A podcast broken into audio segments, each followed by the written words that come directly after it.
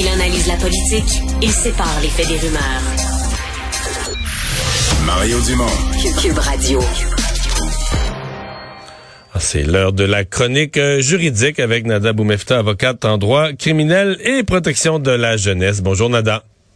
Bonjour Mario. Alors, euh, la justice, euh, elle aussi, a changé avec la pandémie, notamment la question des délais. Oui, ça a vraiment, euh, disons, donné un coup de bord forcé numérique euh, dans la justice. Un coup numérique qu'on attendait, je vous dirais, depuis des années déjà, mais que la pandémie a forcé. Euh, ce qui a, entre autres, amené, on en a parlé tout au cours de, de l'année de cette pandémie, de comparution, par exemple, numérique, d'apparence à la cour à distance, mais quand même, plusieurs défis restent à soulever face à cette connexion-là. Ouais, euh, mais euh, avec les, on se demande toujours les impacts pour les pour les justiciables, pour les les, les, durées des, des causes euh, qui euh, qui ont été entendues?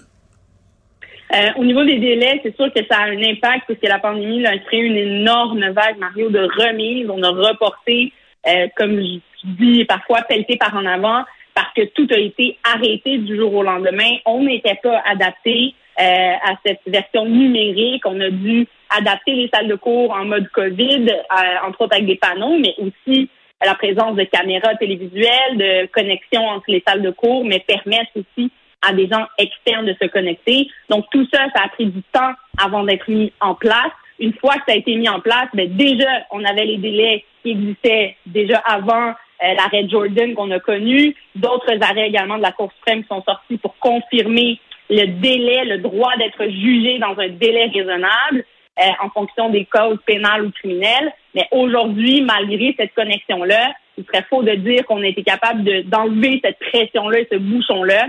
Au contraire, le volume reste quand même très présent et euh, on essaie de voir comment adapter aussi cette justice-là à l'ère numérique, mais en s'assurant que les délais aussi soient respectés. Nada, euh, tu veux nous parler de violence qui devient euh, virale en ligne, de, de, de scènes qu'on se partage, de scènes de violence. Euh, ce sont des, des, des tragédies là, qui sont vécues en réalité.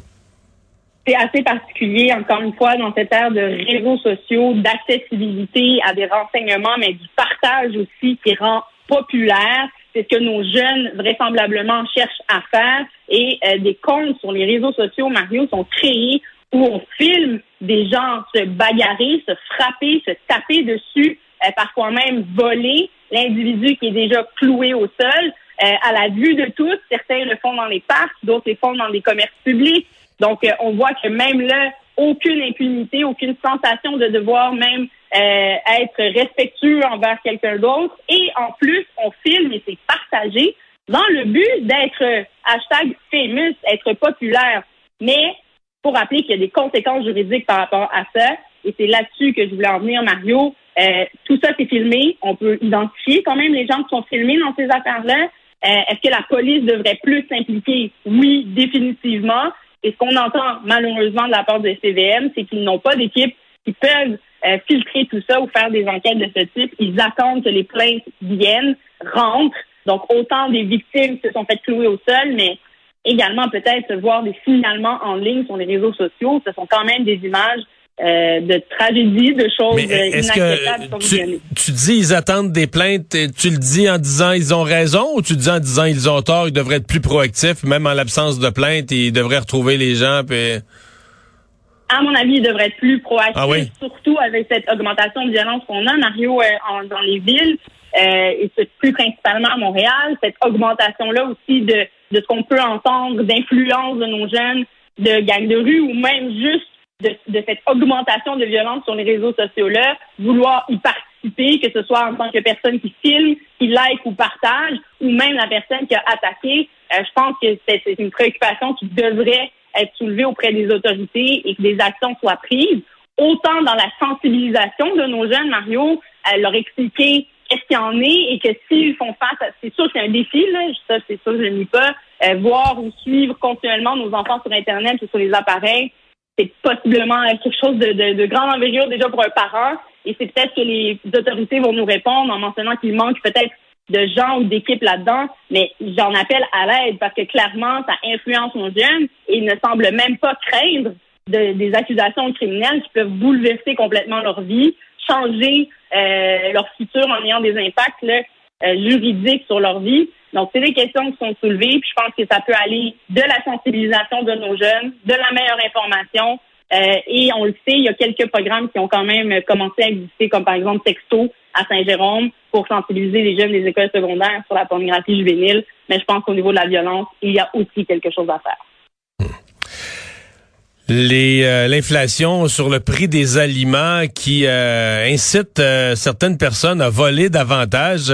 Ce matin, je parlais à un épicier, il dit le problème du vol, on le sent on le sent vraiment beaucoup cet hiver, c'est particulier l'hiver avec les gros manteaux, tout ça, c'est plus c'est encore plus facile de, de voler. tu regardes ça comment toi d'un point de vue d'avocate de, la défense.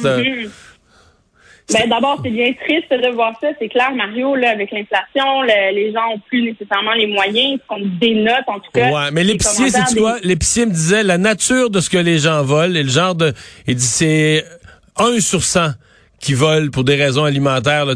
L'image de la mère de famille qui vole pour nourrir ses enfants, là, et c'est pas mal plus un crotté qui vole un petit fromage puis une bouteille de vin pour euh, se faire un, beau euh, un petit vin fromage sans payer. Là. C'est, c'est mm-hmm. pas. C'est lui, il avait pas l'impression que c'était l'image du des personnes pauvres. Là. C'est, pas les gens pauvres qui volent, c'est les voleurs qui volent. Ben, en tout cas, de mon point de vue d'avocate, la réalité sur le terrain, c'est qu'il y en a beaucoup d'accusations pour vol à l'étalage qui sont portées. Je n'ai pas les statistiques, mais de la clientèle, par exemple, que, que je, je, je, vois ou que je représente devant les tribunaux, écoute, on peut aller d'un spectre, effectivement, là, de gens euh, qui n'ont aucune impunité face euh, à, à l'autorité, qui ont même parfois les moyens de se payer les choses qu'ils veulent, mais qu'ils décident de voler. Euh, mais même là, peuvent avoir des circonstances particulières. Euh, peuvent plaider certaines défenses ou à tout le moins plaider aussi certains euh, comportements ou euh, portraits personnels, mais... aussi tu peux avoir des extrêmes, et j'en vois beaucoup, hein, des sans-abri. oui, c'est vrai qu'on peut on peut dire que bon, la mère n'a pas d'argent, en passant, c'est une défense qui peut être présentée, là, si c'est vraiment une, une question de ressources et de biens personnels comme manger, là, qui est la base, ça peut être soulevé comme défense, mais, de dire, Mario, que c'est principalement un genre de catégorie de personnes, je pense qu'on on généraliserait. Ouais, mais qu'est-ce qui euh, Qu'est-ce qui leur arrive? Est-ce qu'il y a des gens qui sont... Parce que ont tellement l'impression que la justice au Québec, au Canada, c'est clément, même avec des crimes parfois plus graves. On fait quoi avec quelqu'un qui a volé, mettons, 20 pièces d'épicerie, là? OK. D'abord, il y a plusieurs questions qui se soulèvent. Euh, évidemment, quand quelqu'un vole, hein, comment le tout s'est déroulé? Une question. Là, je pense en avocat euh, de la défense en criminel, quelle preuve peut être présentée? Je vous dirais que la réalité des vols à l'étalage de nos jours, c'est qu'il y a de plus en plus de caméras de surveillance, il y a de plus en plus de systèmes mis en place par les euh, opérateurs de commerce, entre autres par des gens euh, qui sont là comme agents de sécurité, mais undercover, c'est-à-dire qu'ils ne sont pas vêtus de leur badge, etc. Donc, ils, font euh, les allées. Donc, souvent, quand il y a des vols à l'étalage qui se retrouvent devant les tribunaux, ce sont souvent des vols à l'étalage qui ont été pris sur le coup, sur le fait, euh, que les gens ont été pris à la sortie du magasin avec les fromages, le vin ou euh, de la nourriture, ou même, par exemple l'histoire de pantalons. On l'a vu avec euh, l'histoire d'une avocate, entre autres, qui avait bénéficié d'une déjudiciarisation dans son cas, ou l'histoire de pantalons Simon. Mais chaque cas va être traité en fonction aussi de la situation de la personne, Marie aussi. on est dans un cas d'une personne qui achète ou qui va, pardon, qui achète, qui vend des bouteilles de vin pour les revendre après ça sur le marché pour se faire de l'argent lui-même. Déjà, c'est illégal. Euh, mais après ça, il y a tous les questionnements. Est-ce qu'on fait face à une personne qui est toxicomane, qui a des problèmes? Est-ce que c'est quelqu'un qui est sans abri, etc., etc. Donc, on va décortiquer ces éléments-là un à un, mais de judiciariser ces dossiers-là peut parfois aider ces gens-là à être connectés via des ressources, à les sortir de ça. Mais d'autres peuvent être des personnes très aisées, qui n'ont aucun problème dans la vie, mais qui vont quand même voler euh, certains objets, se, faire prendre la main dans le sac. Mais cette judiciarisation-là, ben, souvent vient avec une preuve euh, euh, qui peut être hors de tout doute. Parfois, une défense peut être soulevée quant à l'identité, par exemple, du client. Et ça, on en avait parlé dans une autre chronique là, sur la qualité des vidéos et de l'interception des gens. Alors, chaque fois est un cas d'espèce, je dirais, Mario, mais la réalité, c'est qu'il y en a beaucoup. On en voit encore des accusations de ce type-là. et que oui, euh, ça peut être euh, vrai de dire, par exemple, que des gens qui ont moins les moyens peuvent se retrouver un petit peu dans nos commerces en ce moment et, en prendre par-ci, par-là. Mais est-ce qu'il y en a qui sont condamnés? Absolument. Il y en a qui peuvent mener à des condamnations, qui mènent à des plaidoyers de culpabilité, par exemple, des additions de la personne du geste qu'elle a posé. Puis après, ben, on prend en compte tout le portrait de cette personne-là. S'il s'agit d'un individu qui a récidivé, euh, qui en a euh, un, bouquin plein de, vol à l'étalage, ne sera pas traité de la même façon que personne, évidemment. Parce que les sentences ne doivent pas être énormément sévères, la première vue. Là.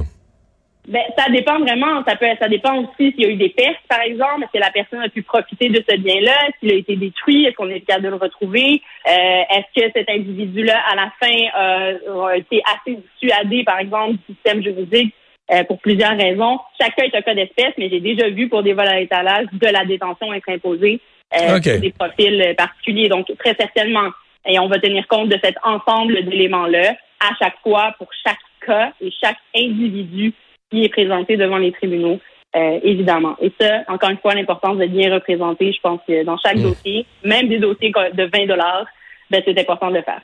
Merci, Nada. Au revoir. Merci, à demain. Au revoir.